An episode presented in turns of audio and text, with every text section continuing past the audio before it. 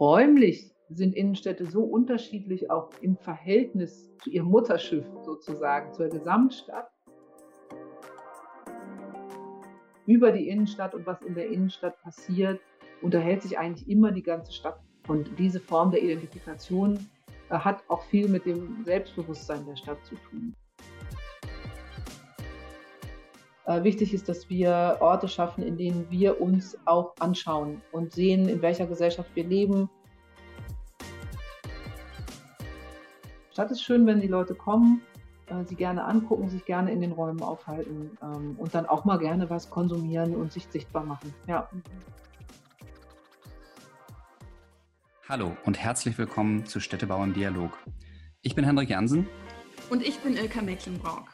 Hier beschäftigen wir uns mit aktuellen Themen aus dem Bereich Stadtplanung und Städtebau und unterhalten uns eine gute halbe Stunde mit Architektinnen und Architekten, Stadtplanerinnen, Wissenschaftlern und Urbanisten. Dabei schauen wir uns in jeder Staffel einen Themenbereich besonders genau an. Unsere heutige Gesprächspartnerin ist Frauke Burgdorf. Frauke ist derzeit Beigeordnete für Planung, Bau und Mobilität der Stadt Aachen und ausgebildete Raumplanerin.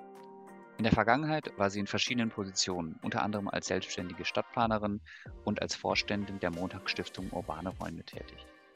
Sie hat uns einen pragmatischen, aber trotzdem visionären Blick auf die Innenstadtentwicklung in Aachen gegeben. Dabei haben wir über ganz konkrete Projekte, wie beispielsweise in Bücher gesprochen und andererseits auch etwas über Frockes persönliche Lieblingsorte in der Stadt erfahren. Man stellt fest, dass sie ein sehr gutes Fingerspitzengefühl dafür hat, welche Akteure bei der Innenstadtentwicklung besonders relevant sind und eingebunden werden müssen. Das Bild eines Orchesters, das für eine zukunftsfähige Innenstadtentwicklung aufeinander abgestimmt werden muss, ist uns jedenfalls im Kopf geblieben. Also, hier kommt eine gute halbe Stunde mit Frau Burgdorf. Viel Spaß! Herzlich willkommen an Frauke Burgdorf, unserem heutigen Gast in der ersten Folge unserer neuen Staffel zum Thema der Innenstadt. Frauke, toll, dass du hier bist und, und dir Zeit nimmst. Das ist nicht selbstverständlich. Du bist äh, sehr busy als Stadtbaurätin äh, in, in Aachen und daher auch sehr in deinem Dezernat sehr vielfältig unterwegs. Die Innenstadt oder die Stadtentwicklung ist ein Aspekt. Ihr macht auch noch die Mobilität. Kommen wir vielleicht später nochmal drauf zu sprechen. Am Anfang würde ich dir gerne eine etwas emotionale Frage stellen, nämlich was für dich Innenstadt bedeutet und warum für dich die Innenstadt ein Ort innerhalb der Stadt ist, der ja wichtig ist für dich. Ja, hallo Hendrik, hallo Ilka, schön, dass ich bei euch zu Gast sein darf.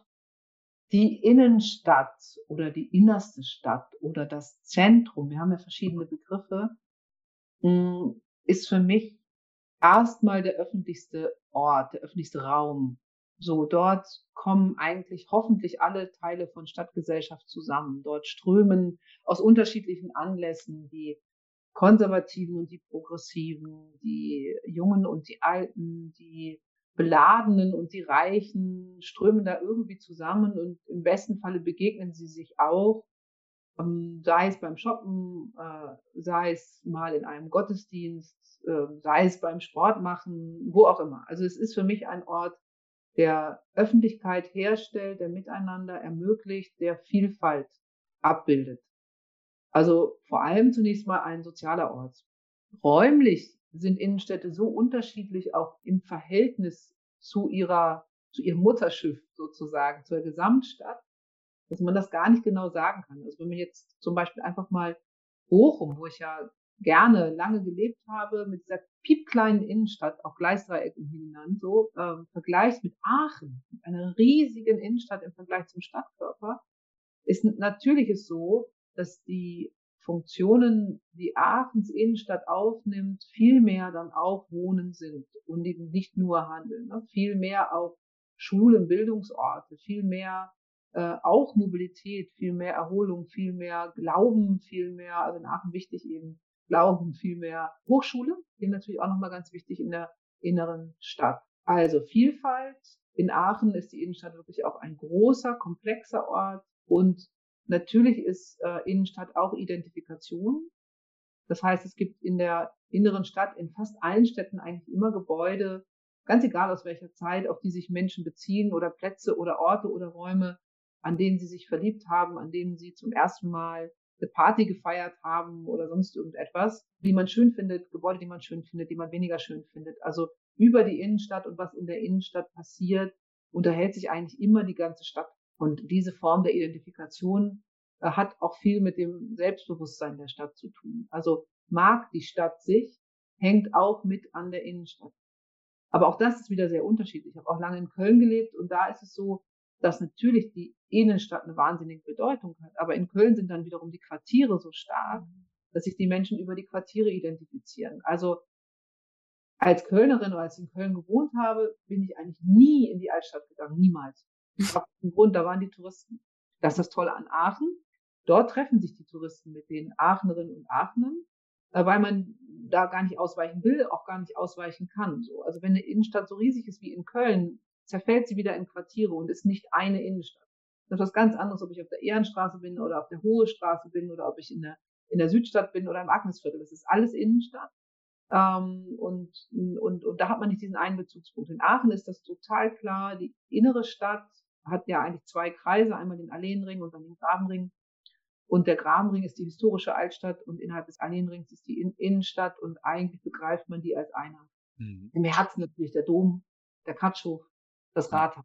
Du hast ja gerade jetzt schon ein paar äh, ganz wichtige Punkte angesprochen. Innenstadt ist äh, wahrscheinlich in jeder Stadt irgendwie auch sehr individuell und Innenstadt heißt nicht immer überall das Gleiche. Ähm, jetzt haben wir ja gerade schon gehört, dass du ähm, momentan in Aachen tätig bist. Ähm, kannst du uns so ein bisschen beschreiben, welche Ansätze ihr da für die Entwicklung der Innenstadt verfolgt? Welche Themen sind euch besonders wichtig? Äh, wie versucht ihr sozusagen vielleicht diese Identifikationsorte, die du gerade angesprochen hast, zu bewahren? Aber was verändert sich auch in der Innenstadt? Also die Innenstadt Aachen hat eben so verschiedene thematische Schichten äh, einerseits und auch so Pakete, so räumliche Pakete, ähm, die wir versuchen in so ein, so, ein, so ein gutes Konzert zu bringen. Und wir nennen das aktuell Innenstadt morgen, ja, wo wir sagen, okay, wir haben viele Mitspieler, wir haben eben ähm, das Weltkulturerbe mit der sogenannten Pufferzone, also mit, dem, mit, mit seiner Umgebung, mit der alten Stadt. Hm, wir haben die Wohnquartiere, das Sumundviertel und äh, das Großviertel und wie sie alle heißen. Wir haben äh, so Linien in der Stadt, die Jakobstraße, an denen man total schön schlendern und shoppen kann. Und wir haben äh, dann äh, die Adalbertstraße, unsere frequenzstärkste klassische Fußgängerzone, so mit den großen äh, Einkaufszentren. So. Das sind so unterschiedlichste Funktionen, die ähm, alle auf ihre Art und Weise gerade in Bewegung sind. Ne? Also wir sagen, sie verändern sich alle gleichzeitig. Auch die Mobilität verändert sich übrigens gerade sehr, mhm. ähm, so dass wir jetzt eigentlich mit diesem Innenstadtmorgen diese verschiedenen Lagen und Programme versuchen in eine positives neues Orchester hineinzubringen, so, wo wir sagen, okay, wer hat hier eigentlich welche Funktion, wer spielt welches Instrument und wie klingt das gut miteinander? Also es geht eben nicht nur darum zu sagen, wir müssen jetzt äh, die historische Altstadt aufpeppen, ja, wollen wir, machen wir auch sukzessive, ähm, oder wir müssen gucken, wie gehen wir in Zukunft mit der Fußgängerzone um, um und dem Verlust der Shoppingfunktion, ja, machen wir. wir. Gleichzeitig gehen wir auch sozusagen in die Wohnquartiere. Das heißt, das Zukunftsbild der, der, der innersten Stadt Aachens äh, wird sich äh, wie so ein, sehr, sehr positives Mosaik äh, hoffentlich entwickeln, wo alle Funktionen äh, sich verändern und wo wahrscheinlich die Handelsfunktion weniger Raum einnehmen wird und Erholungsfunktionen und Wohnfunktionen stärker werden. Und diese Verschiebung der Räume und, und damit auch der, der Netze, ähm, diese Verschiebung versuchen wir gerade für die, für die Zukunft zu skizzieren, damit wir auch den EigentümerInnen äh, an den HändlerInnen und aber auch den Hoteliers und den, aber auch den Wohnungen vermieten, eine Sicherheit geben können, wenn sie investieren wollen. Also die, wir brauchen im Moment im Umbruch diese Zukunftsbilder, um so ein bisschen so eine Sicherheit zu erzeugen und zu sagen, Leute, da geht's ungefähr hin. Wir können es euch nicht vorschreiben, aber wir können euch mit auf die Reise nehmen. Und äh, wenn ihr mit uns auf den Weg geht, können wir euch auch sichere Leitplanken aufstellen und euch dabei begleiten, diese Veränderung zu gestalten. Mhm. Das Innenstadt morgen gilt für die gesamte Innenstadt. Das ist wie so eine Plattform, da haben wir gerade mit angefangen, also es ist ganz, ganz frisch. Das liegt auch bei der UB, bei unserer Oberbürgermeisterin, weil da auch Fragen, soziale Themen eine ganz große Rolle spielen. Wir haben hier relativ viele Menschen, die betteln, relativ viele Menschen, die Drogen konsumieren. Das liegt auch an unserer Lage an der Grenze. Ne? Das mhm. heißt, auch soziale Fragen und so. Das Innenstadtmorgen ist sozusagen der, die Plattform und wir als Stadtplaner beschäftigen uns vor allem mit den Lagen, die strukturelle Probleme haben, wo wir dann mit vorbereitenden Untersuchungen und Sanierungsrecht und äh, mit Abriss und Neubau wie am Büchel arbeiten und wirklich versuchen, Strukturen auch baulich zu verändern. Ja. Es gibt Lagen, in denen muss man Strukturen nur schieben. Und es gibt aber Lagen, in denen müssen wir richtig in die Strukturen rein und ganz neue Perspektiven erarbeiten mit den EigentümerInnen oder mit den kommunalen Liegenschaften. Und da sind wir in der östlichen Innenstadt gerade dran. Mhm. Jetzt hast du äh, ja gerade schon so ein paar ähm, Punkte angesprochen, die sozusagen auch die Vielfältigkeit von Innenstädten beschreiben. Also wie viele unterschiedliche Funktionen da zusammenkommen, dass es soziale Aspekte gibt, die berücksichtigt werden müssen, aber auch eben, dass man den Leuten in der Innenstadt oder vielleicht auch Investoren so diese, diese Sicherheit geben muss. Ähm, Du hast auch ein Projekt schon angesprochen, ähm, was ihr ja gerade in Aachen ähm, verfolgt. Das ist äh, das Altstadtquartier Büchel. Ähm, das ist ja ein sehr konkretes Projekt, an dem ihr auch, glaube ich, ein paar Dinge ausprobiert habt oder vielleicht auch ein bisschen anders gemacht habt, als man das vielleicht in der klassischen Stadtentwicklung so kennt. Kannst du uns ein bisschen beschreiben, was ihr da ähm, gemacht habt und warum ähm, oder wie das auch diese Themen aufnimmt, die du gerade angesprochen hast? Mhm. Das Altstadtquartier Büchel ist ja an und für sich alt. Es liegt in einer äh, interessanten Lage oder auch Situation oder auch Zwickmühle. Das ist je nach Perspektive.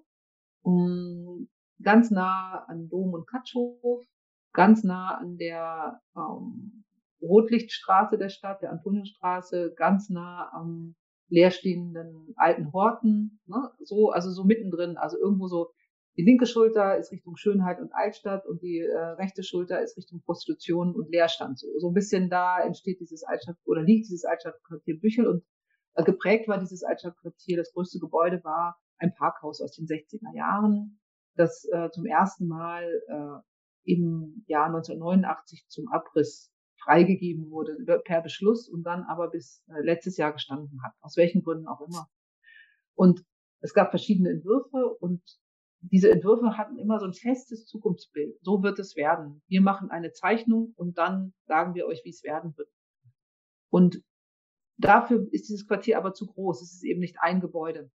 Mhm. Und vielleicht haben wir auch nicht die Kraft von so einer Frankfurter Altstadt oder so. Das ist ja im Prinzip ein Gebäude. Ne? Aber dieses Altstadtquartier ist eben nicht ein Gebäude und ist auch nicht ein Investor. Und alle Ansinnen, das zu entwickeln, sind gescheitert. Ähm, und die Investierenden haben dann das der Stadt, muss man sagen, fast wieder zurückgegeben, weil die Grundstücke gehörten irgendwann mal der Stadt und sind dann über verschiedene äh, Hände jetzt wieder zurückgekommen. Und dann hatte ich das Vergnügen, muss man sagen, diesen Knoten, ich habe das als 800 Knoten beschrieben, aufzuschnüren und habe eben analysiert, was ist denn bisher schiefgelaufen. Und das, was schiefgelaufen war, war eben dieses feste Zukunftsbild in einer sich extrem verändernden Zeit oder, oder sich einer extrem dynamischen Zeit, äh, so ein festes Zukunftsbild dahinzusetzen. Das kann man vielleicht in Hamburg machen mit der Elbphilharmonie, vielleicht auch in Köln mit ein paar Projekten, aber Aachen hat nicht diese, oder eben in Frankfurt, aber Aachen hat nicht diesen Glauben mehr an sich gehabt, dass das so wird. Ja? Und die Rechtslage extrem komplex. Und dann habe ich gesagt, okay, dann lass uns doch bitte mal jetzt nicht über die Form reden, sondern erstmal anfangen, über das Programm zu reden und auch städtebaulich über das Programm zu arbeiten. Das haben wir in verschiedenen Workshops gemacht. Die programmatischen Zugänge waren Wissen, Wohnen und Wiese. Und da fehlt ja ein Begriff und das ist Handel. Und der fehlte auch ganz bewusst, äh, weil mir das da schon klar war, und das war vor der Pandemie, dass mhm äh, der Handel sozusagen nicht mehr der Träger der ähm, Stadtentwicklung in der innersten Stadt sein wird. Schon ein ganz wichtiger, er wird auch ein wichtiger bleiben, aber nicht noch mehr Handel an der Stelle, als wir sowieso schon haben. Ja, und dann haben wir zum einen mal ähm, Stadtmacherinnen und Ideengeberinnen gebeten zu sagen, wer will denn hier eigentlich in Zukunft mal investieren? Oder wer hat Ideen fürs Viertel? Und das haben wir eine überwältigende Resonanz gefunden. 44 Ideengeberinnen, 44 StadtmacherInnen, die gesagt haben, doch, ich will hier investieren oder ich will in Zukunft hier mieten oder ich will hier wohnen, aber ganz konkret, also wirklich so nicht nur, ich hätte gerne, sondern ich will dahin. Mhm. Ähm, und dann eben städtebauliche Entwürfe in dialogischen Verfahren zu den drei Themen und dann hat die Politik sich für die Wiese entschieden am Ende. Also sie haben sich gar nicht für einen städtebaulichen Entwurf entschieden, das ist nochmal ganz wichtig, sondern sie haben sich eigentlich für ein Programm, für eine Haltung, mhm. äh, für einen Schwerpunkt entschieden. Und diesen Entwurf haben wir jetzt weiter bearbeitet, äh, auch im Lichte dessen, was gehört uns, wo müssen wir Eigentümer überzeugen. Und da ist jetzt eine ziemlich große Wiese draus geworden, die ist fast so groß wie der Katschhof. Mhm. Ähm, und die wird dann flankiert von Gebäuden, die Wissen und Wohnen beinhalten. Ja. Mhm. Also das heißt, es gibt äh, äh, Wissen, Wohnen und Wiese dann dort, aber das Herz ist die Wiese. So. Und jetzt ist das Parkhaus abgerissen und äh, die erste Zwischenwiese wird eingesät. Also es gibt so eine Zwischenzeit, ne? also wird die Wiese eingesät. Äh, und dann äh, wird ausprobiert und parallel dazu vergeben wir die ersten Grundstücke im Konzeptverfahren. Mhm.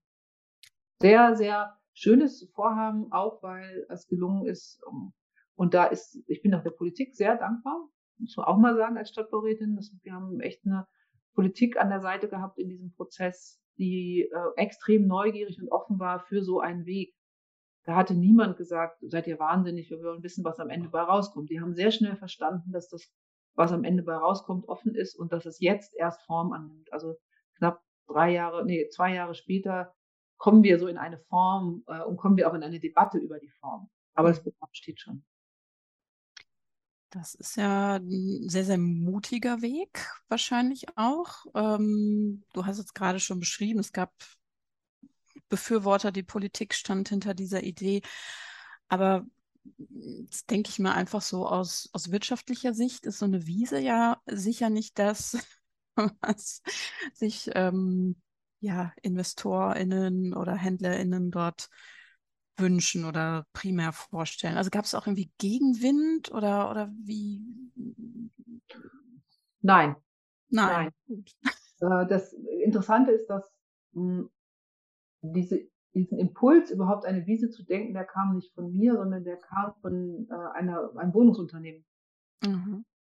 Und diesen Impuls habe ich dann einem Steuerberater vorgestellt, der auch politisch aktiv ist. Und beide haben gesagt, also der eine hatte die Idee und der andere hat gesagt, das ist eine gute Idee. Und dann habe ich den Steuerberater auch gefragt und gesagt, ja, aber es rechnet sich doch nicht. Und da hm. meinte er so, hm, Frau Buchler, wir müssen es mal so sehen. Wir gewinnen unglaublich viel. Und die Frage ist ja, was meint jetzt hier rechnen? Ne? Mhm. Wir gewinnen einen öffentlichen Raum und wir gewinnen natürlich Grundstücksqualitäten am Rande der Wiese, die dann natürlich auch bezahlt werden müssen. Klar. Mhm. Ne? Ähm, mhm. Aber äh, wir gewinnen erstmal etwas. Und das ist kein Verlust für uns. Mhm.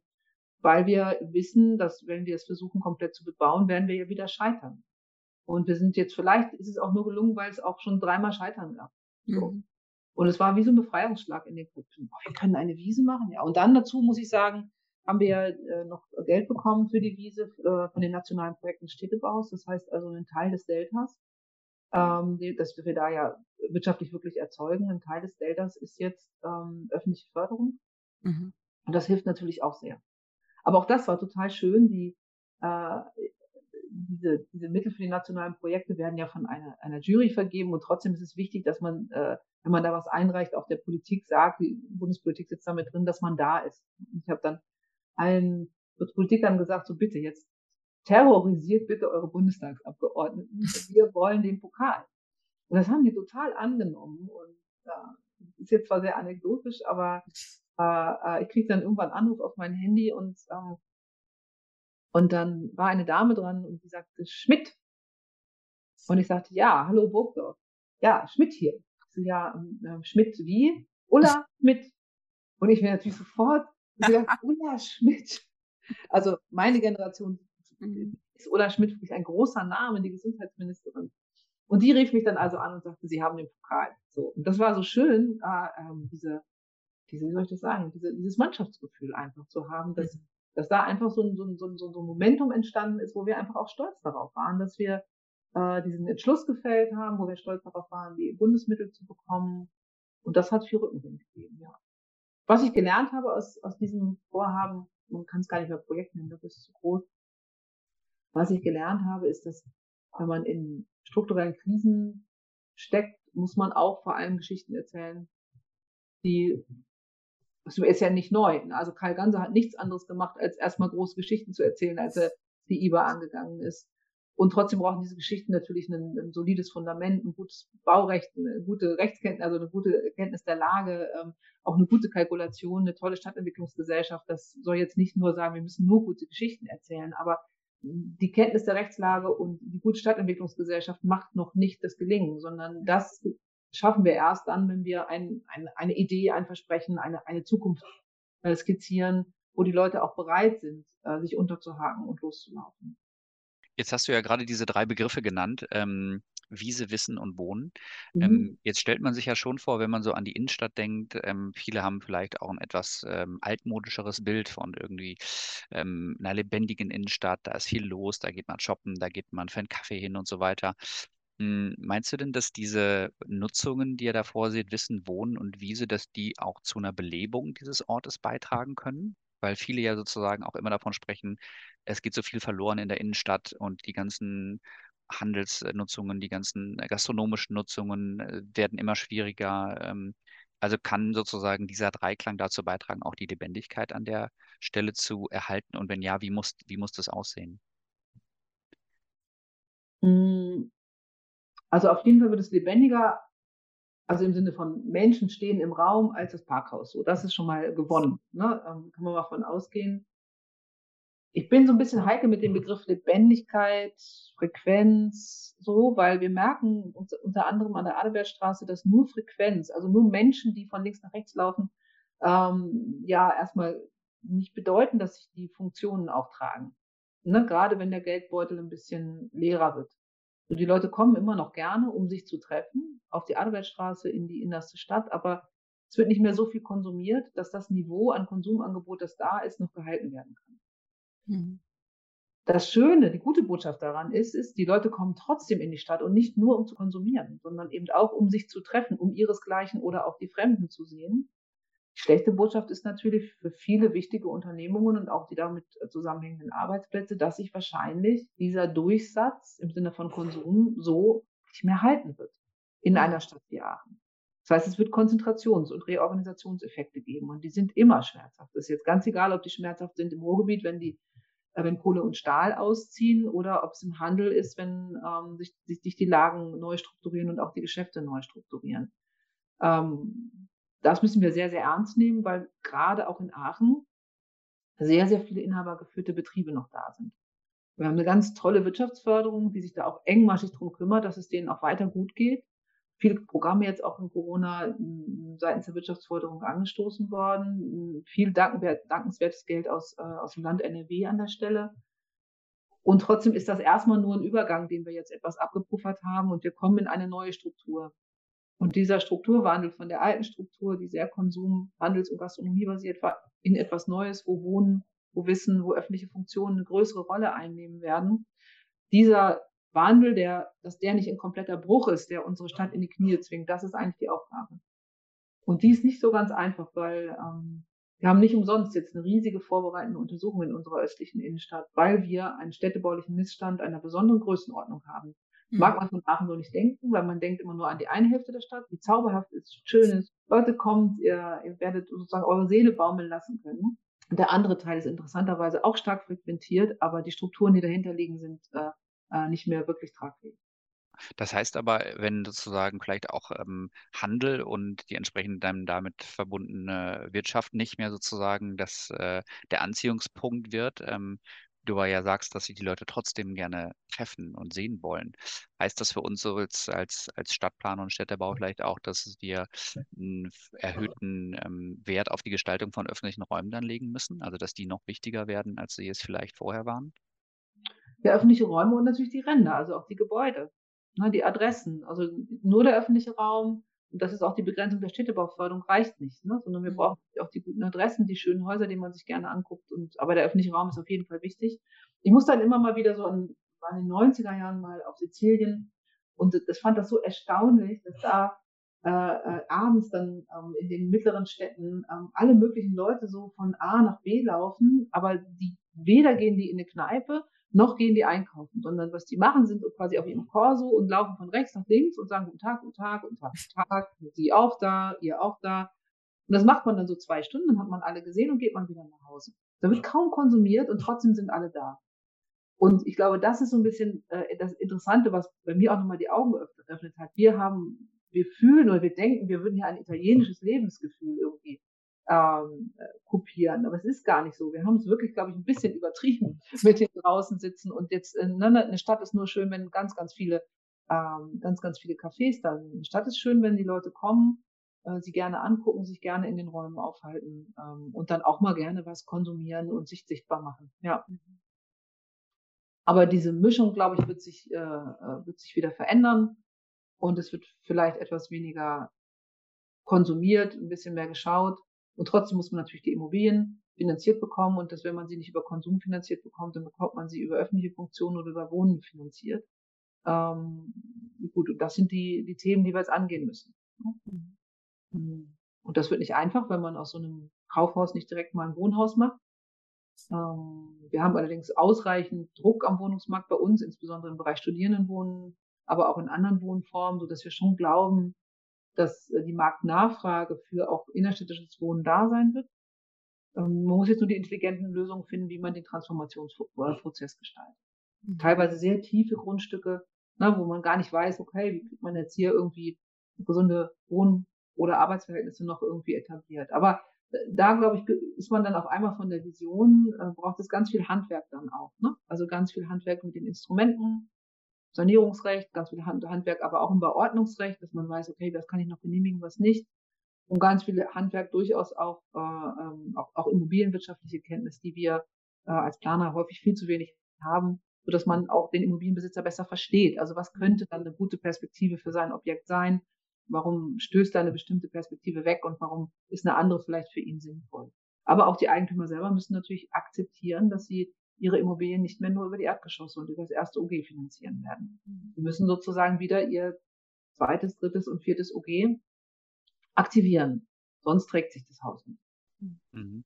Jetzt seid ihr ja in, in, in Aachen auch ähm, in einer sehr historischen Innenstadt, ähm, die, ähm, ich bin jetzt nicht ganz genau informiert, aber die wahrscheinlich auch einige Gestaltungsvorgaben ähm, hat. Ähm, wie ist das oder wie kommt das sozusagen auch bei den Immobilieneigentümern vielleicht an der Innenstadt? Ist das eher ein Hindernis manchmal? Ist das einfach äh, zu vermitteln? Ist das vielleicht auch der Wert, der gerade die Aachener Innenstadt irgendwie ausmacht?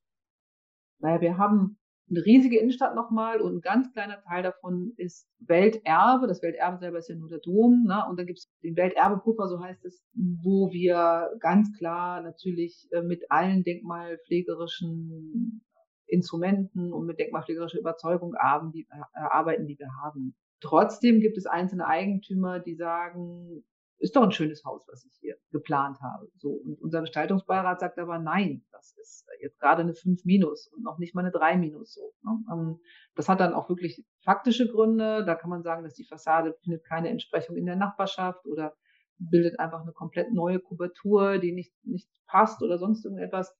Und das ist für Eigentümer, die ähm, es gewohnt waren, eigentlich relativ freie Hand im 34er zu haben, schon manchmal schwer nachvollziehbar. Und wir müssen da irgendwie einen guten Weg finden. Überzogene Gestaltungsvorgaben werden nicht akzeptiert. Das wird auch als Eingriff in das Eigentumsrecht verstanden durchaus auch. Da sind die Eigentümer hier in Aachen auch sehr selbstbewusst. Aber wenn wir keine Gestaltungsleitplanken aufstellen, dann wird die Lage immer schlechter. Und ich versuche es den Leuten immer zu erklären und immer zu sagen, das ist dein Objekt, okay, aber du bist Teil einer Lage. Und damit meine ich jetzt hier nicht nur das Gemeinwohl im Allgemeinen, sondern ich meine deine Nachbarn. Und je schlechter du baust, mhm. desto schlechter wird über lang die unmittelbare nachbarschaftliche Lage. Und das heißt, du selber kannst dazu beitragen, dass sich der Preis und der Wert äh, deines Grundstücks sukzessive stabilisiert oder sogar wieder erhöht. Ähm, oder du kannst einfach wie ein externer Investor äh, jetzt das Maximum rausholen, um es dann abzuwerfen. So, und die meisten Aachnerinnen selber verstehen das dann schon, weil die sind, wir haben glücklicherweise sehr viele Aachener EigentümerInnen auch noch mhm. hier, ähm, aber auch nicht alle. Und vor allem natürlich die Externen, die dann mhm. sozusagen in der dritten Erbengeneration hier ein Grundstück besitzen, die interessieren sich einfach erstmal nur davon, was kommt am Ende bei mir am Konto an. Da haben wir also völlig unterschiedliche Motivlagen. Es gibt also auch nicht den Immobilieneigentümer und die muss man gut kennen, diese Motivlagen, damit man auch immer weiß, wer sein Gegenüber ist. Und mit Überzeugungsarbeit, mit äh, Sanierungsrecht, mit Satzungsrecht arbeiten, dort wo wir irgendwie können.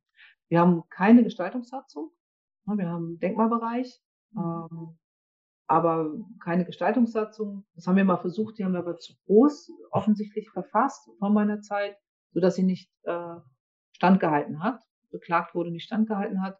Wir überlegen jetzt aber wieder, das Thema Gestaltungssatzung äh, nochmal zu etablieren, aber dann wirklich kleinräumig für verschiedene Lagen, wo uns auch Gestaltung besonders wichtig ist und was auch wichtig ist, wo wir auch das durchsetzen können.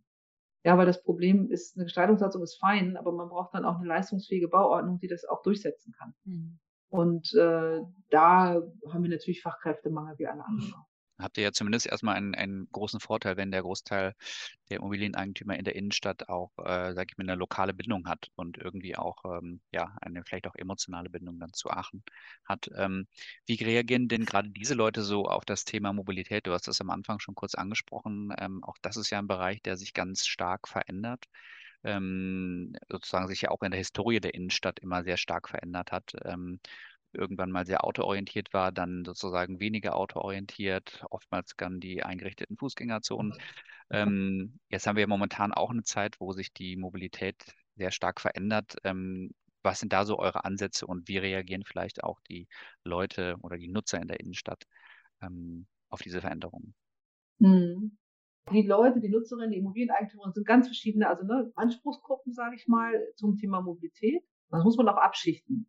Wir haben natürlich Handel und Gastronomie, die wollen, ähm, dass die Leute sehr schnell bei ihnen ankommen können. Dazu gehört eben in den Köpfen derer, die Gastronomie oder Handel betreiben, vor allem immer noch das Auto. Das muss man ganz klar sagen.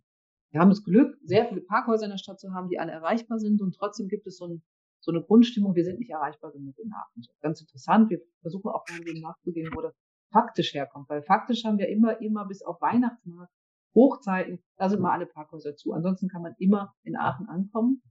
Aber es gibt so ein Gefühl von, ah, es ist nicht nah genug und die Leute können nicht vorfahren und so. Ich glaube, das ist auch nicht nur in Aachen so, sondern in sehr vielen Städten. ja, genau, genau. Und erstmal muss man es ernst nehmen und andererseits muss man auch sagen, äh, dass die Städte, die jetzt auch international, ne, Mechelen, Gent und so, hier in der belgischen, auf der belgischen Seite, die dann den Switch mal geschafft haben in eine autoarme Innenstadt. Das heißt ja nicht autofrei, aber in eine autoarme Innenstadt die profitieren total davon. Und auch am Ende profitieren auch Gastronomie und Handel davon. Weil natürlich sich alle sicher und frei und gemütlich und leise bewegen können. Mhm. Alle schwärmen hier über Maastricht. Maastricht ist in großen Strecken autofrei, aber hat unter, unter der innersten Stadt eine große Parkgarage. Das muss man natürlich auch sagen. So, das heißt, die mhm. Leute tauchen quasi an dem Ort auf, wo sie wollen. Also das ist ein großes Thema und das, das Auto bleibt uns da auf jeden Fall noch eine Weile erhalten. Äh, wir haben aber in der Innern Innenstadt ähm, nicht nur das Auto natürlich, wir haben wir eine ganz starke Fußgängerstadt. 30 Prozent des Aachener Modusblitz äh, sind Fußgänger. Und das wollen wir stärken. Wir haben ein Premium-Fußwegenetz. Ich glaube, als fast einzige Stadt, die ich kenne jedenfalls. Und arbeiten auch schon lange dran an diesen Premium-Fußwegen, sodass man gut in die Stadt kommt und sehr gut wieder rauskommt.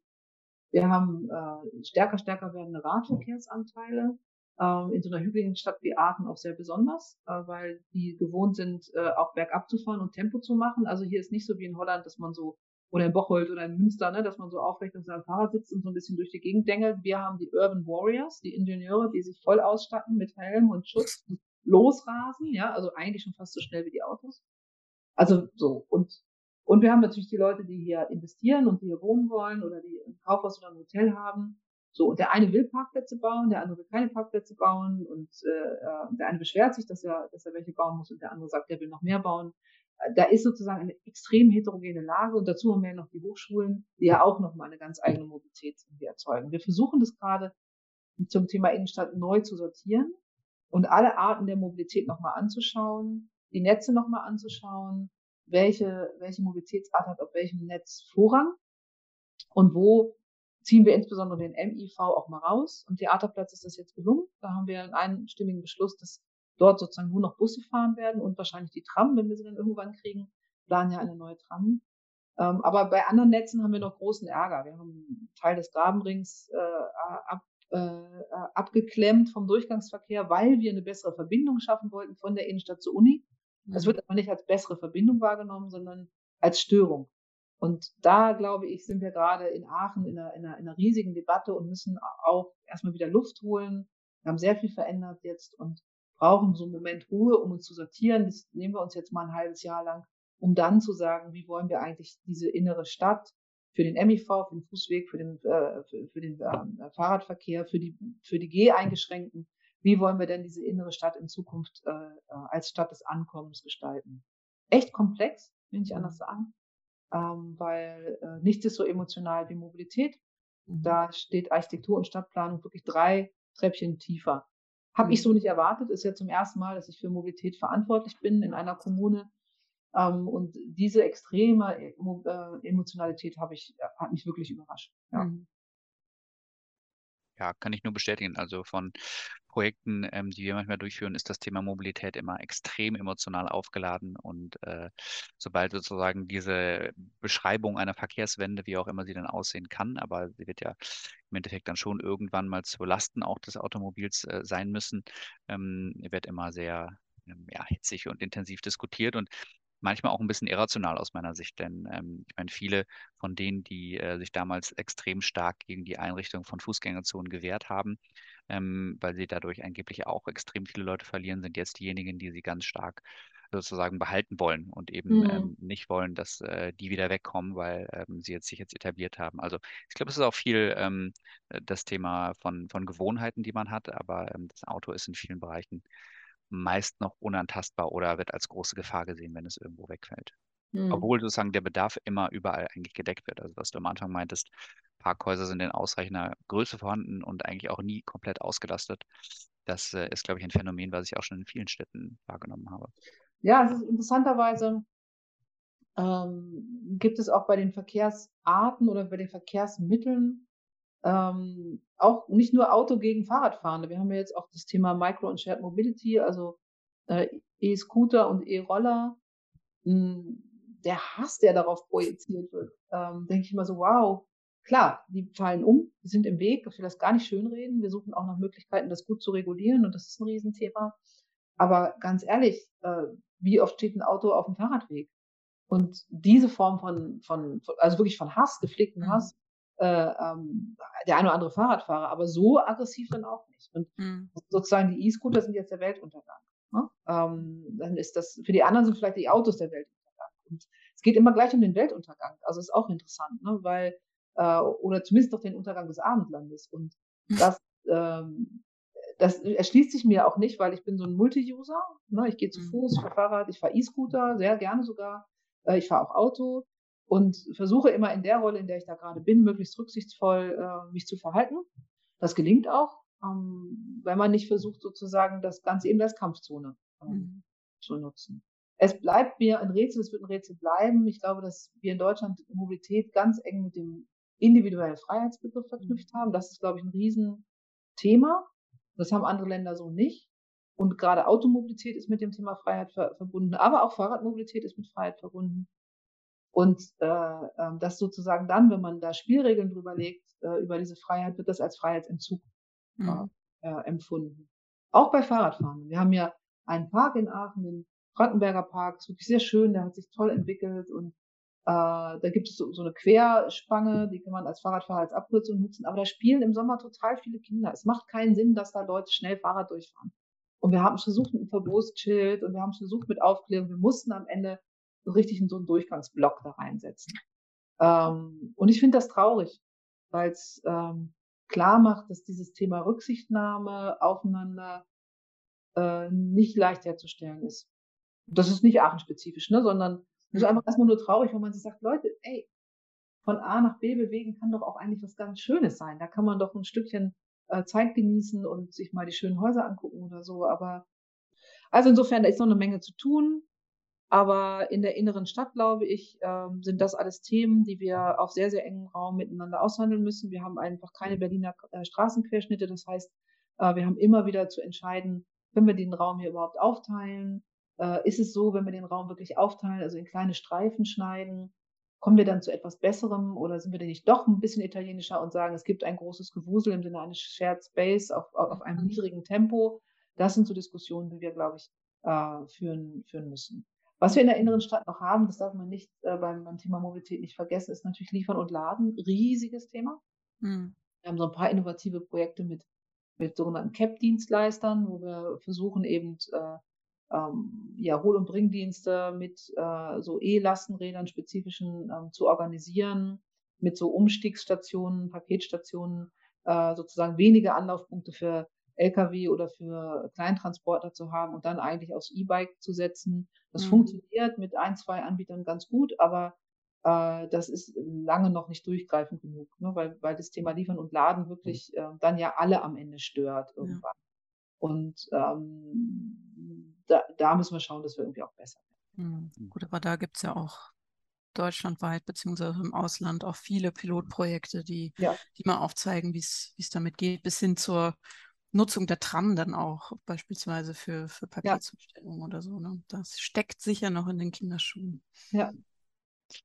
Okay, jetzt haben wir über viele Dinge schon gesprochen. Du hast viele Themen auch schon aufgemacht. Ähm, wir sind fast am Ende. Ähm, wir haben ja gestartet mit einer etwas emotionalen Frage. Wir wollen schließen mit auch einer etwas persönlichen Frage. Ähm, was ist denn dein Lieblingsort in der Innenstadt? Und das muss nicht unbedingt Aachen sein, kann natürlich Aachen sein, aber vielleicht hast du auch einen anderen Lieblingsort irgendwo in der Stadt. Ähm, du hast ja gerade am Anfang schon ein paar Städte auch genannt, in denen du mal gelebt hast. Aber was ist dein Lieblingsort in der Innenstadt und natürlich auch gerne warum? Also in jeder Stadt der Welt ist mein Lieblingsort ein Ort, an dem ich sitzen kann, und sei es jetzt im Papier oder elektronisch, an einem späten Vormittag, am Samstag oder am Sonntag in einem, Sonnen, einem sanften Sonnenstrahl sitzen kann und meine Zeitung in Ruhe lesen kann. Das ist dann mein Lieblingsort. So und äh, dazu brauche ich eine gewisse Geräuschkulisse. Das darf nicht zu leise sein. Ich brauche Menschen, die ich immer mal wieder anschauen kann, wenn ich hochblicke.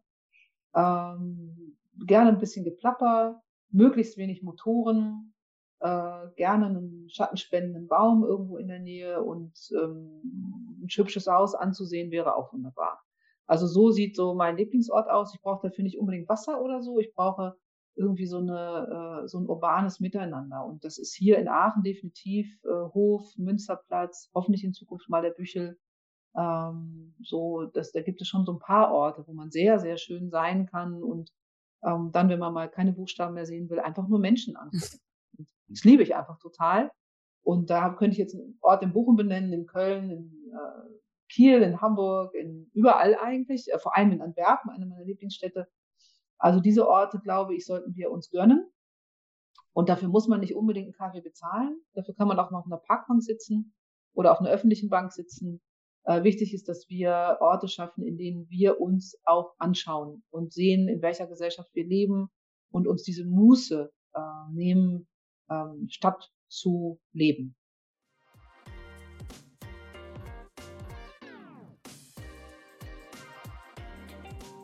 Hendrik, das war unsere erste Folge zum neuen Thema der Innenstadt. Und ich frage mich jetzt tatsächlich, was ist jetzt überhaupt die Innenstadt?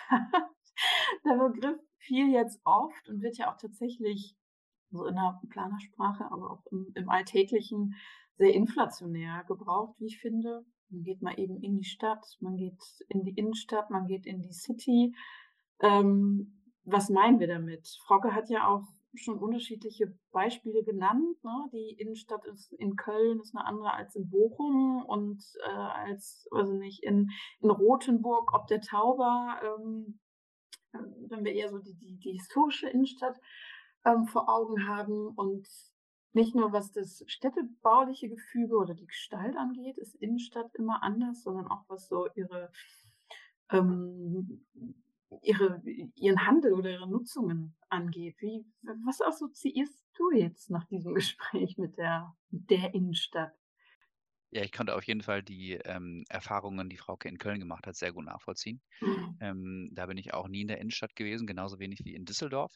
Ähm, da habe ich die Innenstadt eigentlich auch immer gemieden, wenn ich da war. Ähm, aber ich glaube, es kommt auch einfach, wie du schon beschrieben hast, immer ein bisschen auf die Stadtgröße auch an. Und je größer eine Stadt ist, desto stärker sind dann eben auch die Quartiere.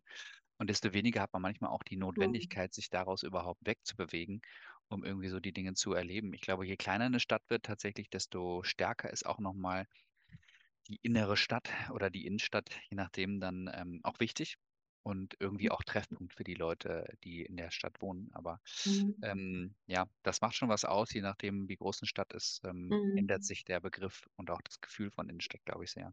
Ja, und, und, und je kleiner die Stadt, vielleicht kann man die These auch nochmal diskutieren, desto sensibler vielleicht auch. Ne? Also wenn, wenn, wenn Bausteine wegbrechen, ähm, dann trifft das vielleicht eine kleinere oder eine Mittelstadt härter als jetzt ja, die, die, die,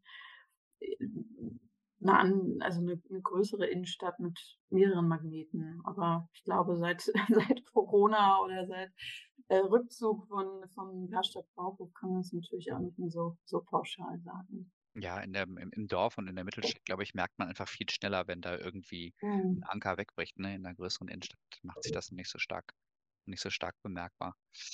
Ähm, was ein anderes spannendes Thema noch war, fand ich, war, dass wir viel mit Frauke über das Thema Verkehr auch gesprochen haben. Oder das heißt viel, aber zumindest es mal erwähnt haben. Mhm. Ähm, und ähm, auch da natürlich irgendwie so die Idee der autoarmen Innenstadt in Aachen natürlich auch diskutiert wird, ähm, gegen die ähm, uns wohlbekannten äh, Widerstände, die es natürlich überall gibt. Ähm, und das äh, subjektive Gefühl, immer viel zu wenig Parkraum zu haben, aber eigentlich Mhm. meistens doch immer etwas ausreichend oder meist ausreichenden zu haben. Ähm, genau, aber ist ein bekanntes, bekanntes Problem. Ähm, was ich irgendwie ganz spannend fand, ist, dass Frauke da einen sehr äh, pragmatischen Blick drauf hat und eine pragmatische Art und Weise auch mit dem Thema Verkehr umzugehen äh, weiß. Ähm, wir hatten ja in den vergangenen ähm, Folgen oder der vergangenen Staffel vielmehr ähm, durchaus Gäste, die ähm, sich damit noch etwas anders auseinandergesetzt haben. Ich glaube, da kommt man dann manchmal irgendwie auch auf den harten Boden der kommunalen Planungspraxis äh, zurück. Ähm, was ich aber ein super Begriff fand, war dieser Begriff der Premium, des Premium-Fußwegenetzes, den ich vorher noch nicht kannte. Und der gibt irgendwie, zumindest in meinem Kopf, ein schönes Bild davon, mh, wie sich ein Fußgänger in der Innenstadt fühlen muss zukünftig. Total. Entwirft für mich einen menschlichen Maßstab von einem Weg oder auch, auch von, von der Erfahrung der, der, der Stadt oder der Durchwegung einer Stadt. Fand ich, fand ich total gut. Und werde ich mal jetzt auch näher recherchieren, was man so hinter dem Begriff ähm, versteht. Ähm, ob es da gezielte Vorgaben gibt, wie, wie so ein Premium-Wegenetz äh, aussieht oder aussehen sollte. Ähm, bleiben wir mal in Aachen. Ähm, wir haben ja auch viel über den Bücher gesprochen, also dieses Quartier, wo jetzt viel passiert ist in den letzten Jahren. Und ein Bild äh, fand ich total spannend ähm, oder auch äh, ein Bild, was auch mit einer gewissen Haltung belegt ist, nämlich A, das Thema, ja, der Handel zieht sich zurück, was passiert dann? Und dann der Weg, den man äh, in Aachen gegangen ist, zu sagen, nein, wir haben jetzt den Mut oder wir vertreten jetzt die Haltung, tatsächlich auf dieser Freifläche oder diese Freifläche nicht wieder zu belegen mit und, und hoch auszunutzen durch, durch eine Investorenarchitektur oder durch, durch, durch Handel, sondern bewusst zu sagen, den Freiraum, den geben wir jetzt dieser Stadt zurück, geben wir den Menschen zurück und äh, da auch den Mut zu haben, dieses zu tun. Also das fand ich einen ganz, ganz spannenden Ansatz und ähm, da halt auch die Frage, ne, wie, wie, wie kriegt man das durch? Da muss man natürlich auch sicher Überzeugungsarbeit leisten. Ähm, ist wahrscheinlich auch nicht in jedem Stadtrat möglich oder so einfach möglich mit mit Geschichten oder mit einem starken Narrativ dann da auch zu beeindrucken. Aber vielleicht kann das ein kleiner Wegweiser sein, wie es jenseits von, ja, von Bauordnungen oder, oder den Wegen, die wir immer so gegangen sind, auch, auch ähm, zu machen und diese mal zu verlassen. Mhm. Vielleicht sind gerade das ja auch so zwei Punkte, die man ähm, schön als eine mögliche Übertragbarkeit vielleicht auch sehen kann. Ne? Also Mhm. einerseits die Sache zu sagen, wir müssen vielleicht erstmal uns überlegen, wo wir so hinwollen, weniger in Architektur denken, sondern mehr in, in einem Ziel, wo man gemeinsam hin will. Mhm. Ähm, und dann das Zweite, was du ja schon erwähnt hast, dieses äh, Geschichten erzählen. Ähm, das ist eigentlich auch nichts Neues in, den, in, der, in der Planung, aber ähm, das bringt ja, glaube ich, auch auch oftmals dann Politiker, ähm, die ja letztlich auch wahnsinnig viel entscheiden können, dann dazu Mhm. vielleicht so eine Idee, ähm, ja, mehr zu mögen und die vielleicht dann noch stärker zu unterstützen. Also ich glaube, mit, äh, mit einer Bauordnung ähm, gewinnt man nicht die Herzen von irgendeinem Menschen. Ähm, also manche vielleicht, aber nicht, nicht besonders viele. Ähm, und ähm, deswegen braucht es dann vielleicht wirklich manchmal so diese Geschichte. Also das war eine Sache, die jetzt nicht per se spezifisch ist für die Innenstadt, ähm, Mhm. sondern eben eher sozusagen zeigt, wie vielleicht auch äh, Planung funktionieren kann oder sollte. Ja. Ja, oder sich auch ändern muss. Ne? Ja, schönes Gespräch mit Frauke Burgdorf, ähm, einer Pragmatikerin, würde ich irgendwie sagen, ähm, die Mhm. aber in Aachen, glaube ich, auch schon wahnsinnig viel bewegt hat.